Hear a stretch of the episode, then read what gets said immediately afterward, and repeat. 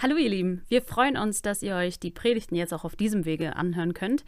Und solltet ihr uns, die Gemeinde Emanuel in Lindern, noch nicht so gut kennen, dann könnt ihr gerne auf einen der Links in der Beschreibung klicken und so den Kontakt zu uns aufnehmen. Jetzt wünschen wir euch aber ganz viel Freude und vor allem sehr viel Segen mit der aktuellen Predigt.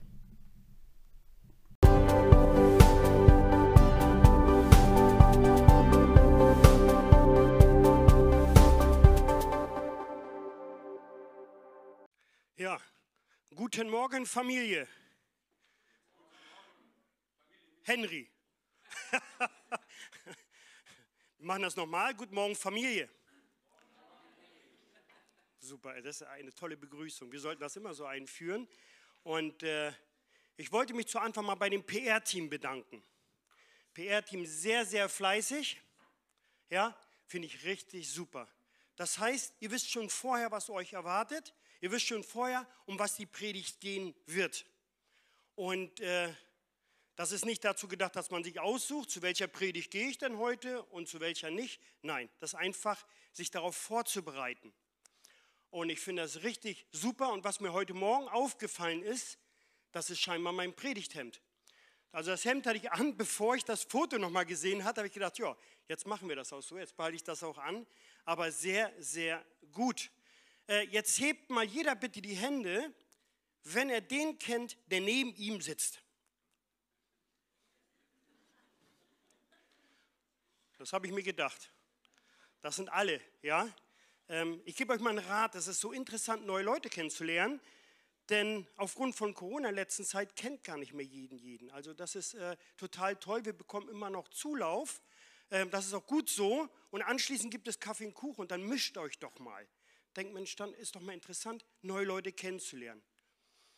Ähm, das Thema des Monats an den bisherigen letzten drei Sonntagen war die Chance deines Lebens, so wie es dort steht. Und ich finde, das ist eine richtig knaller Überschrift. Ja, da haben wir uns richtig was bei gedacht, die Chance deines Lebens. Das klingt doch wie so ein Werbespruch, ne? Wie so ein Werbespruch, kann man sich gut vorstellen. Die Chance deines Lebens. Also wie oft habt ihr das schon gehört? Und äh, ich habe gedacht, was werden die meisten sich darunter vorstellen? Und werden überlegen, was kann das sein? Und wir haben ja schon drei Predigten mit diesem Oberthema gehört. Jetzt ist die Frage, alle, die schon an allen drei Predigten teilgenommen haben, die letzten drei Wochen, haben sie schon die Chance ihres Lebens ergriffen?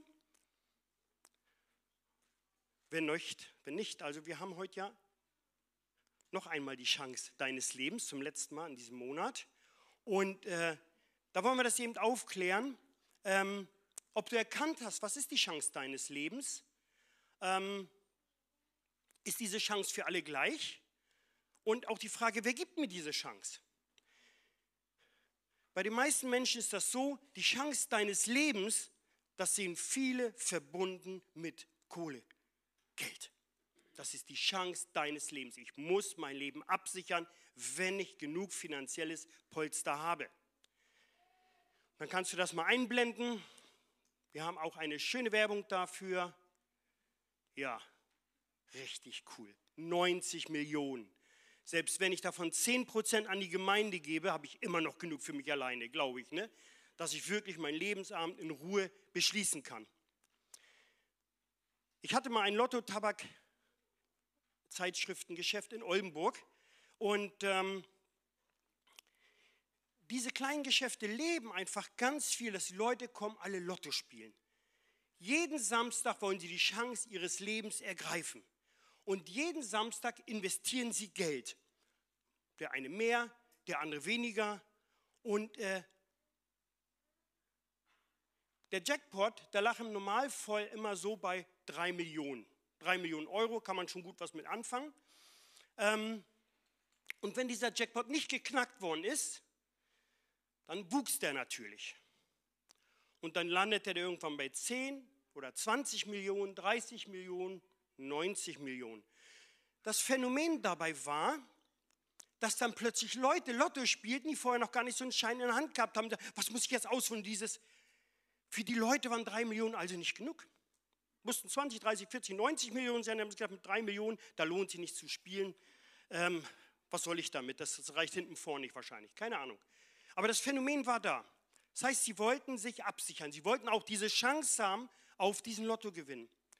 Wisst ihr eigentlich, in Deutschland gibt es 83 Millionen Einwohner. 7,1 Millionen Einwohner spielen kontinuierlich jede Woche Lotto. 7,1 Millionen. Und wenn dann die dazukommen, die gelegentlich spielen, weil der Jackpot hoch ist, dann sind das 20 Millionen Leute, die die Chance ihres Lebens ergreifen wollen und den Jackpot knacken wollen. 20 Millionen. Ein Viertel unserer gesamten Bevölkerung. Jetzt rechnen wir alle Kinder raus und alle, die noch nicht spielen dürfen, darf man erst ab 18. Das ist ein, ein Wahnsinn, ist das. Also, dass die Leute sich daran klammern. Und die Chance, diesen Jackpot zu knacken, der ist bei 1 zu 14 Millionen. Und das Ganze mal 10. Also 140 Millionen, weil du musst auch noch die richtige Superzahl haben. So gering ist die Chance. Und wisst ihr, wie groß die Chance ist, vom Blitz getroffen zu werden? 1 zu 6 Millionen. 1 zu 6 Millionen, also wesentlich höher. Wobei ich habe noch nie einen gesehen, wenn es jetzt gewittert hat, der in den Garten gegangen ist, gesagt hat, hier bin ich, treff mich, ne? Nein, das macht keiner. Aber so gering die Chance auf diesen Jackpot da ist, die Leute gehen dorthin. Und irgendjemand gewinnt den. Natürlich, irgendjemand gewinnt den. Und jetzt könnte ich eine lange Liste aufführen von Leuten, die Millionäre waren, Milliardäre waren und alle gestorben sind. Und sie alle tot und keiner von denen konnte das mitnehmen. Die haben gar nichts davon gehabt. Unterm Strich haben sie gar nichts davon gehabt. Und die Wahrscheinlichkeit, habe ich nachgeschaut, ähm, zu sterben, liegt bei 100 Prozent. Mit oder ohne Geld. Und das steht in der Bibel. Lukas 12, 20 und 21. Da steht, aber Gott sprach zu ihm, du Narr, in dieser Nacht wird man deine Seele von dir fordern. Und wem wird das gehören, was du bereitet hast? So geht es dem, der für sich selbst Schätze sammelt und nicht reich ist für Gott weil er gedacht hat, ich baue mir noch einen Kornspeicher, ich habe so viel Geld, ich lege mir ein dickes Sparbuch und da lege ich alles drauf, ich habe ausgesorgt für mein Leben und in derselben Nacht verstarb er. Das heißt also, großer Reichtum, auch durch einen möglichen Gewinn, kann nicht die Chance unseres Lebens sein. Und dann habe ich überlegt, warum haben wir das genannt, die Chance deines Lebens? Es hätte eigentlich heißen müssen, die Chance deines Lebens zum Sterben, um zu leben die Chance deines Lebens zu sterben, um zu leben.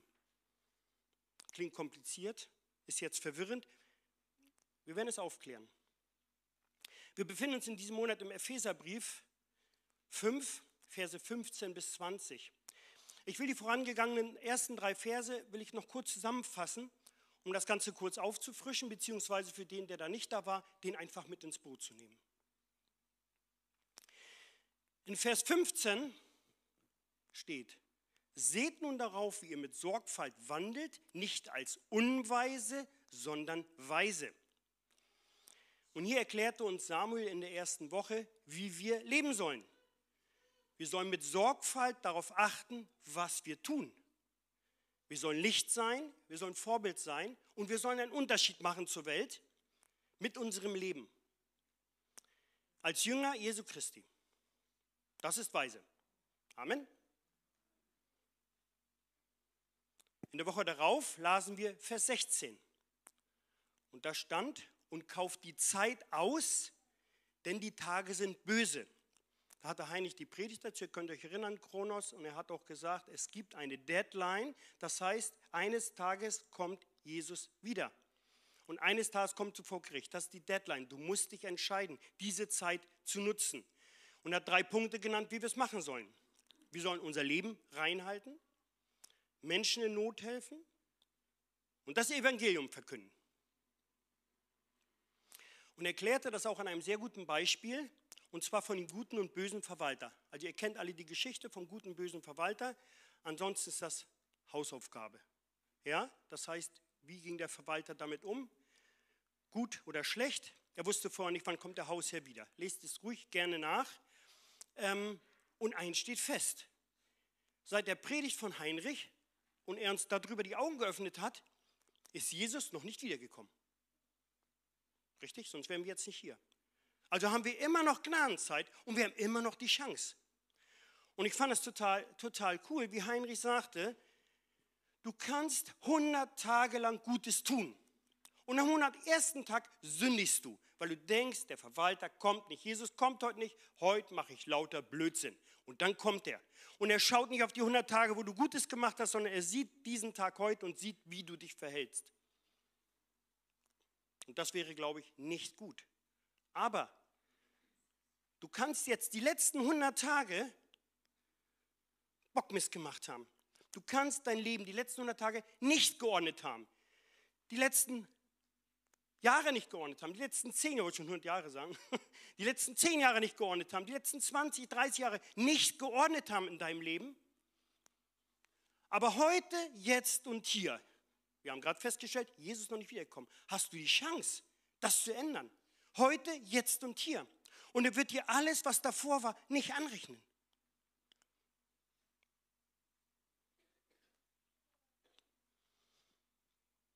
Wenn du das getan hast, dann ist es heute Zeit für dich zu sagen, jawohl, ich lege alles ab. Was ich an Schuld auf mich geladen habe, ich bringe alles zu Jesus. Heute, jetzt, hier an diesem Tag, wenn ich rausgehe, bin ich alles los und fange ein Leben mit Jesus an. Und er wird dir dabei helfen, dich dabei tragen. Die Chance ist da. In der dritten Woche ging es um Vers 17 und da stand, Darum seid nicht unverständig, sondern seid verständig, was der Wille des Herrn ist. Das war vom letzten Sonntag. Das dürfte dann bei einigen, die da waren, auch noch frischer in Erinnerung sein. Und äh, hervor daraus geht, dass der Kernpunkt einfach ist, den Willen Gottes zu erkennen. Wenn wir in seiner Schrift forschen, uns mit seinem Wort beschäftigen, wenn wir ihn lieben mit unserem ganzen Herzen, unserem ganzen Verstand, dann wird er uns helfen, ihm immer besser zu verstehen und täglich unsere Entscheidung zu treffen. Wir haben gesagt, weise handeln nicht unweise. Er hilft uns dabei. Und der größte Fehler, der heute immer gemacht wird, steht im Psalm 14.1.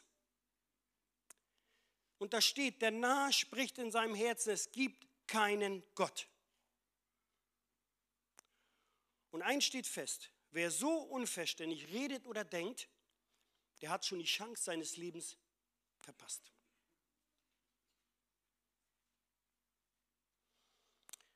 Wir wollen heute fortfahren ähm, mit den letzten drei Versen. Alles wird sehr sportlich. Ähm, und zwar Vers 18 bis 20. Ich lese die einmal komplett und da steht, und berauscht euch nicht mit Wein, was Ausschweifung ist, sondern werdet voll Geistes. Redet zueinander mit Psalmen, Lobgesängen und geistlichen Liedern. Singt und spielt dem Herrn in eurem Herzen, sagt allzeit Gott dem Vater Dank für alles in dem Namen unseres Herrn Jesus Christus. Wir werden uns diese Verse ein bisschen näher betrachten und äh, ich habe dazu drei Fragen, eben je Vers eine Frage. Erstens, berauscht oder erfüllt? Ja, wie es auch angekündigt worden ist. Zweitens, was ist dein schönstes Lied? Und drittens, alles, was von Gott kommt, ist gut? Fragezeichen. Ich komme zur ersten Frage, berauscht oder erfüllt. In Vers 18 steht, und berauscht euch nicht mit Wein, was Ausschweifung ist, sondern werdet voll Geistes. Ich weiß jetzt nicht, wer schon wie viel Erfahrung mit Alkohol oder übermäßigen Alkohol gemacht hat in seinem Leben. Ihr braucht jetzt auch keine Hand heben. Ähm, also ich war in meinem Leben fünfmal betrunken. So richtig mit Filmriss. Nicht zwischendurch, weil es geschmeckt hat, sondern einfach aus einer Laune heraus fünfmal. Das erste Mal mit 16, das letzte Mal mit 25. Und ich kann euch eins sagen, mir ging es gar nicht gut. Und hinterher ging es mir noch schlechter. Also ähm, nicht zur Nachahmung empfohlen. Und es ist so, unter zu viel Alkoholkonsum kommt es zu Ausschweifungen. Warum? weil der Mensch sich nicht mehr unter Kontrolle hat. Er weiß nicht, was er tut. Und dann tut er Dinge, die er im nüchternen Zustand nicht tun würde. Es geht hier nicht um das Glas Wein, sondern Paulus sagt, sondern berauscht euch nicht. Also es geht um den übermäßigen Genuss. Und es ist so, wenn der Rausch vorbei ist, dann kommt das böse Erwachen über mögliche Dinge, die ich getan habe. Paulus warnt also davor und stellt den Rausch mit Aufschweifung auf eine Stufe. Er sagt, was Ausschweifungen ist. Nicht sind, nicht sein wird, sondern ist. Das heißt, du bist im Rausch, Ausschweifung. Es geht gar nicht anders, weil die Hemmschwelle sinkt in dir. Und ich habe immer gesagt, es ist heute wirklich so, dass viele, viele Menschen, die im Herzen eigentlich rein sein könnten, wirklich diesem erlegen sind und sitzen im Knast oder was weiß ich wo, weil sie sind super, aber wenn sie was getrunken haben, dann sie kommen da nicht los von. Und Paulus schreibt weiter, sondern werdet voll des Geistes. Also werdet voll heißt also auch erfüllt werden. Und den Unterschied, nicht nur, dass ein Rausch so schnell vorbei ist und erfüllt zu sein, hält länger an, es gibt ein super Beispiel aus der Bibel, und zwar in der Apostelgeschichte 2. Da wird von der Ausgießung des Heiligen Geistes berichtet. Ihr kennt alle die Stelle, als der Heilige Geist über die Jünger und die Versammelten kam, haben sie in fremden Sprachen gesprochen und sie konnten das dann plötzlich alles, sie waren vom Geist erfüllt. Und die Leute, die draußen standen, die haben das gehört und haben gedacht, was ist da los im Obergeschoss? Was passiert dort? Und sie konnten es nicht verstehen.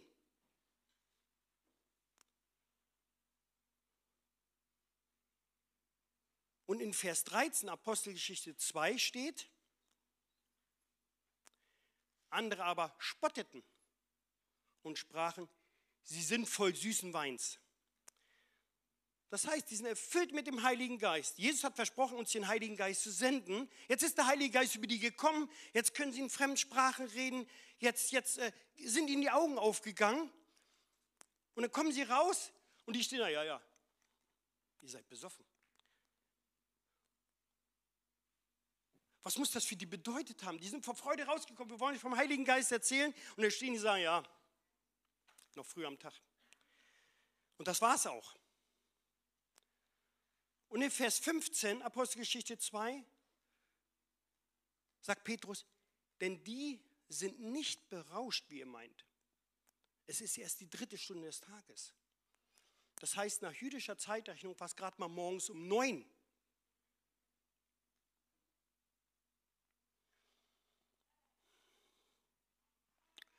Paulus wusste in seinem Brief an die Epheser, wenn du voll des Heiligen Geistes bist, dann wirst du dich gar nicht mehr mit Alkohol berauschen wollen. Es ist ja wirklich ein Rausch kommt und geht. Aber die Erfüllung im Heiligen Geist, wenn der Heilige Geist in dir wohnt, dann wird er spätestens, ja, nach dem zweiten Glas Wein sagen, ja, ja, Chwatit.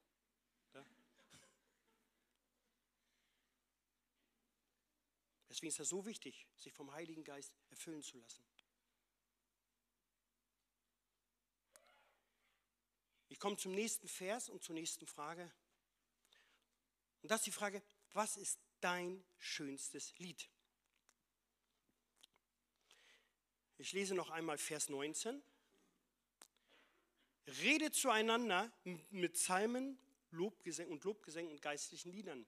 Singt und spielt dem Herrn in euren Herzen. Erst habe ich gedacht, okay, wie soll das gehen? Ne? Wir, wir, sollen im Psalm zueinander sprechen. Wir sagen also nicht mehr guten Tag, sondern ich sage dem Psalm auf, du sagst einen zurück. Ähm, und äh, habe ich gedacht, ja, wie soll das gehen? Und da sagt mir Heiliger Geist, hey, jeden Sonntag nach der Begrüßung Tun wir das doch. Wir haben gerade gesungen. Ich schaffe Raum für dich. Wir singen einander zu, geistliche Lieder mit tiefgreifenden Texten. Und für mich war der Lobpreis schon immer die schönste Form des Gebetes. Und das erste Lied, was mir in diesem Zusammenhang einfällt, deswegen, was ist dein Lieblingslied? Es gibt ein wundervolles Lied, das kennen bestimmt viele, und das heißt, im Herzen ein Lied, ein Lied singe ich dir. Und ich sage euch was, ich habe so schlimme Zeiten auf der Arbeit durchmachen müssen. Und ich habe, wenn ich da meinen LKW beladen habe, habe ich immer im Herzen ein Lied gehabt, irgendein Lied. Entweder dieses oder ein anderes, immer ein Lobpreislied. Und mir ging es immer gut. Und darum ist Lobpreis auch so wichtig, natürlich auch fester Bestandteil in Kleingruppen und Hauskreisen.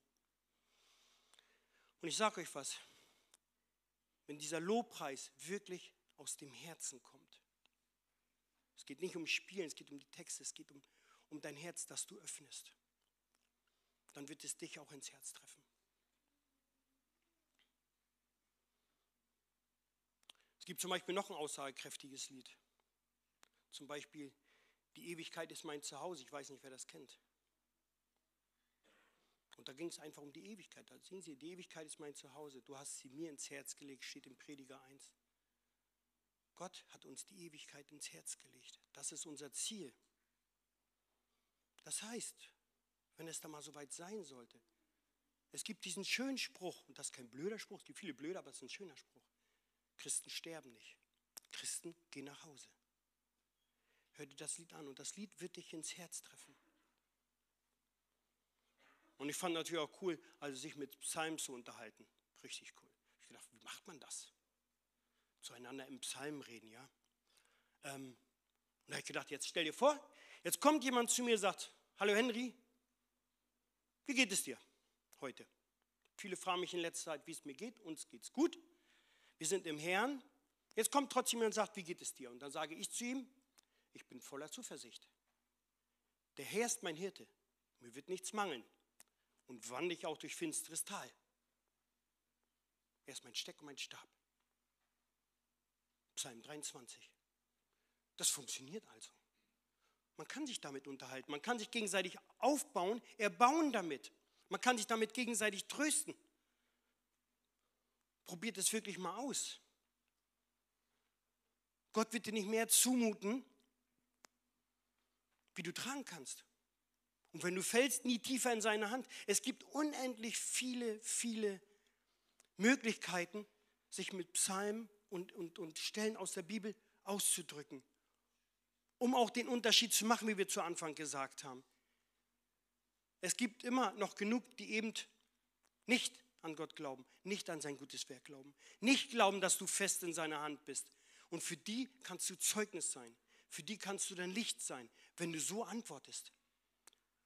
Und da kannst du immer noch sagen, das habe ich mir nicht ausgedacht. Da steht's. Steht in der Bibel. Und Gott ist größer als jeder Umstand. Amen. Probiert es aus. Sucht euch euer Lieblingslied und habt das im Herzen. Und ihr werdet merken, ihr könnt nachts aufwachen, wenn ihr euch das ins Herz gelegt habt. Ihr wacht nachts auf, weil ihr vielleicht nicht schlafen könnt. Also je älter du wirst, desto öfter. Und ähm, und dann hast du im Herzen ein Lied einfach. Und das ist einfach, das ist einfach so schön. Du weißt, du bist geborgen. Du wachst auf, obwohl du schlafen wolltest, und du weißt, er ist da.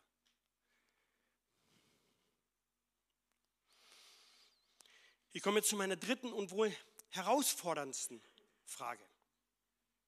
Und das heißt, das heißt, alles, was von Gott ist, ist gut. Fragezeichen.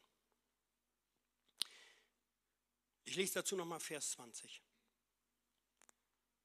sagt alle Zeit Gott, dem Vater, Dank für alles in dem Namen unseres Herrn Jesus Christus. Jetzt hebt doch mal die Hände, wem passiert nur Gutes? Mhm, Heinrich lacht, ja. da ist keiner. Da ist keiner, dem nur Gutes passiert. Ey, und hier sind bestimmt, keine Ahnung, ich will nicht schätzen, aber fast alles Christen. Und trotzdem passiert uns allen nur Gutes oder nicht nur Gutes. Warum? Mein Gott, das ist nicht gut mit uns oder was? Wir wollen doch nur gute Sachen haben. Wir wollen doch nur Segen, nur Gnade haben. Alles, es ist alles gut. Wir strahlen den ganzen Tag. Aber das ist nicht so. Jedem fällt sofort was ein. Nein, mir ist schon mal was Schlechtes passiert. Ich bin mal krank geworden. Ich hatte mal hier was, ich hatte dort was, hatte einen Autounfall, der war auch nicht so gut. Für einige ist er gut, weil dann im Nachhinein kriegen sie von der Versicherung, lassen ein Auto nicht reparieren. Aber egal. Aber es passiert immer Dinge im, im Nachhinein. Merkt er, im Nachhinein ist es so. Es ist so. Im Nachhinein, wenn du rückblickend Dinge siehst, die nicht gut für dich waren und entpuppen sich doch dann als gut, weil du dann Gottes Werk im Zusammenhang siehst. Er sieht es schon vorher. Und das ist nur so ein kleines Beispiel. Das kracht, die fährt einer rein, du bist total wirklich, also am Boden zerstört. Das ging mir auch so. Ich denke, wieso hat er mich denn nicht gesehen? Er fuhr weg, bevor ich weg war, bin ja nicht Luft. Und dann äh, kommt das ganze Prozedere und am Ende hat er mehr als das Auto bezahlt eigentlich, weil die Versicherung das so sagte. Und sagst du, hey, das war doch gut. Ne, also, und ich sage, mit, mit, mit der Arbeitssituation, ich hatte so viel Zeit, die letzten zwei Jahre für meine Familie, plötzlich, die ich vorher nicht hatte.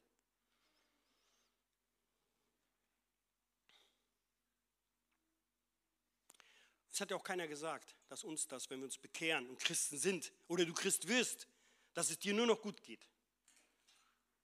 Dass jeden Tag nur die Sonne für dich scheint, die wird nur noch Gutes widerfahren, kein Ungemach, gar nichts mehr. Das hat keiner gesagt. Und das wäre auch eine Lüge. Weil Jesus hat selber gesagt einmal, wer mir nachfolgen will, nehme sein Kreuz auf sich.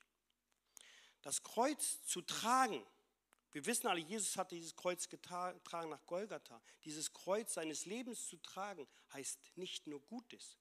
Aber diese Prüfungen, die wir aufgelegt haben, mehr sind es nicht, die sollen unseren Glauben festigen. Du wirst immer gestärkt daraus hervorgehen. In einer Prüfung schweigt der Meister.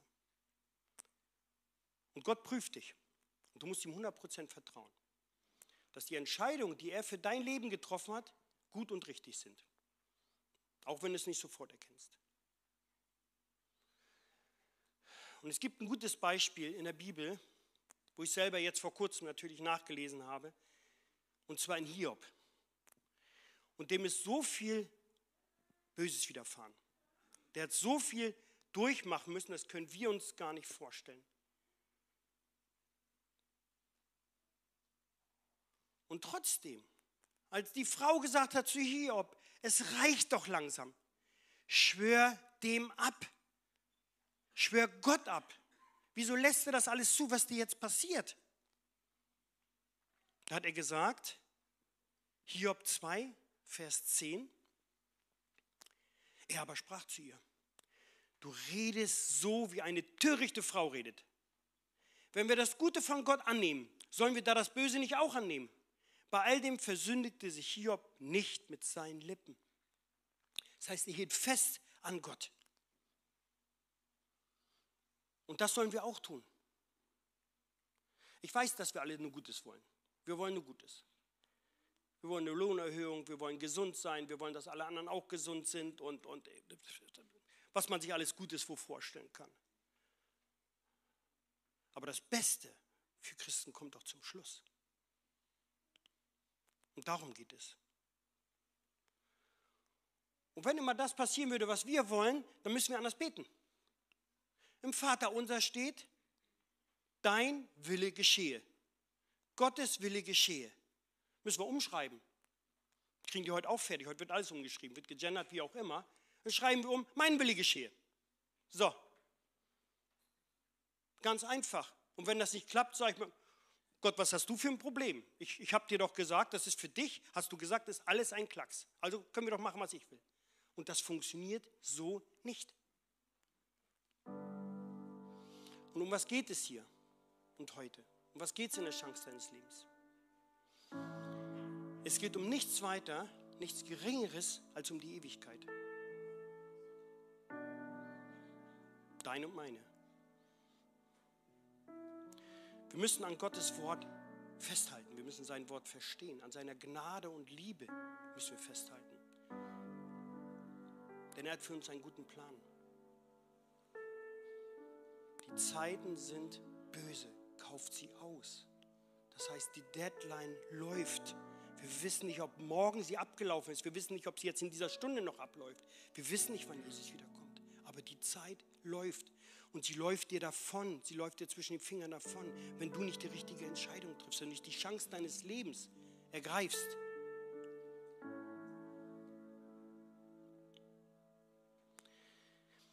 Es ist nicht immer einfach, Gottes Pläne zu verstehen. Und ganz ehrlich, wir müssen es auch nicht verstehen. Gott sei Dank müssen wir es nicht verstehen, weil wir können es mit unserem Verstand gar nicht begreifen. Aber wir können es annehmen und wir müssen es annehmen. Und gerade meine Familie erfährt im Moment diese Zeiten, erfährt diese Prüfung, erfährt diese Chance, dass wir uns als Christen, ich sag mal, outen dürfen. Dass wir sagen können, wie geht es dir dabei? Ja, ich halte an Gottes Wort fest. Wie geht ihr damit um? Wir schauen in die Bibel. Sicher schmerzt es. Aber unser Halt ist bei Gott, unsere Zuversicht ist bei Gott. Wenn wir Gott nicht an unserer Seite hätten, glaubt mir, das wäre sehr, sehr schwer, es wäre unmenschlich. Aber Gott schenkt Gnade. Und er weiß, was das Beste für uns ist. Und hat es jetzt so festgelegt.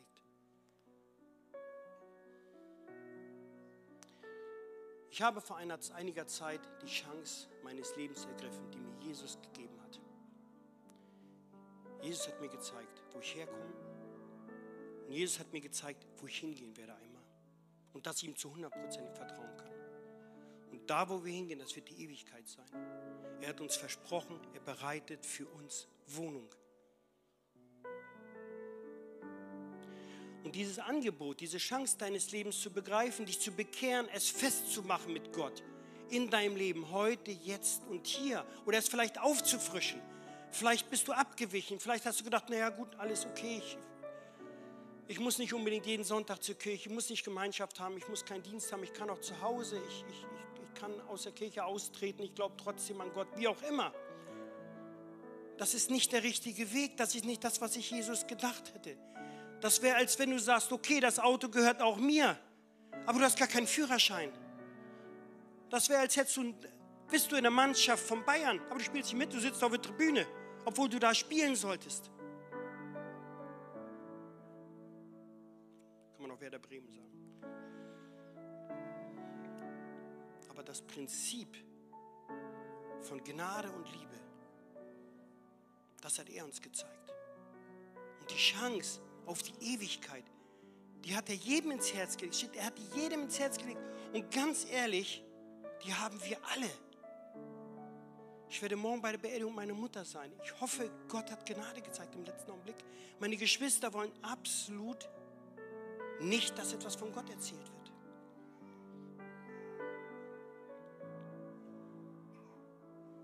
Aber Gott schenkt Gnade. Und Gott hat es auch jedem, auch ihnen ins Herz gelegt.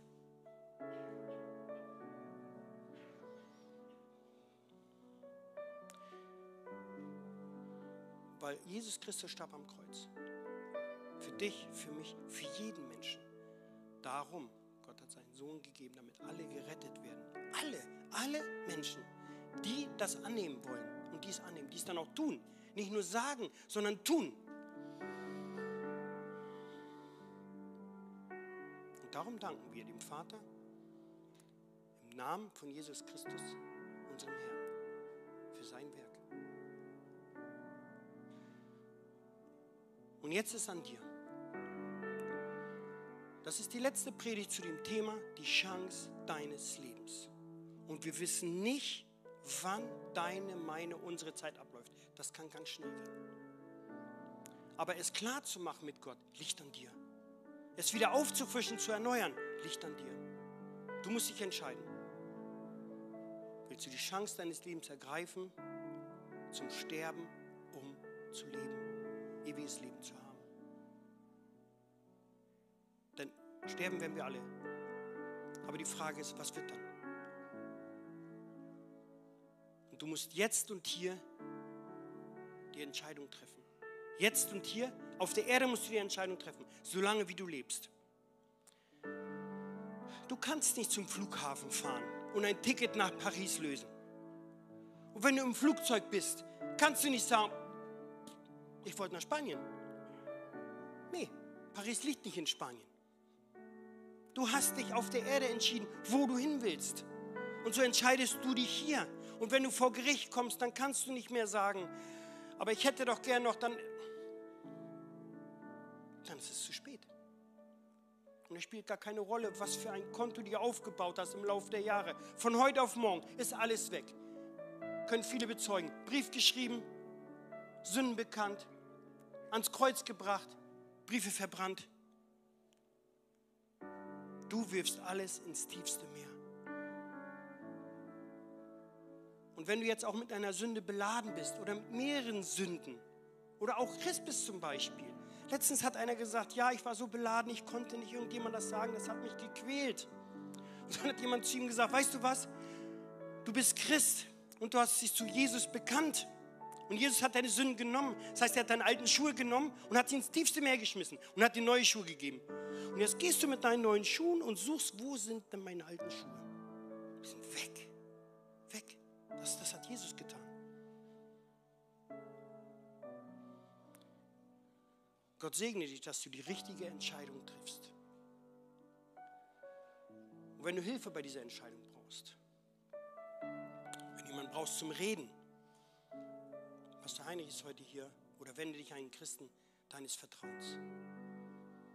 Wenn du noch wankst und sagst, boah, ich weiß nicht genau, wie soll ich das machen oder ich habe jetzt doch,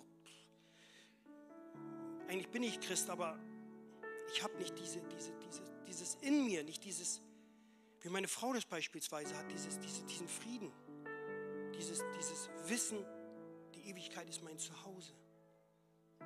Und Gott hat es dir noch nicht ins Herz gelegt. Du kannst doch mit jemandem darüber beten dass dir das Herz dafür öffnet.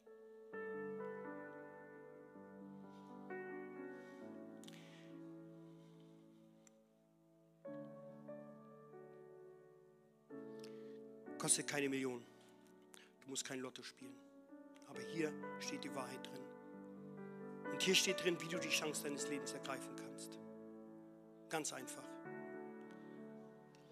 Ich denke, wir stehen auf und beten einfach und bitten Gott, dass er uns einfach Weisheit schenkt, dass er uns Kraft schenkt und dass er uns äh, ausrüstet mit dem Nötigen, weil er weiß ganz genau, was wir brauchen.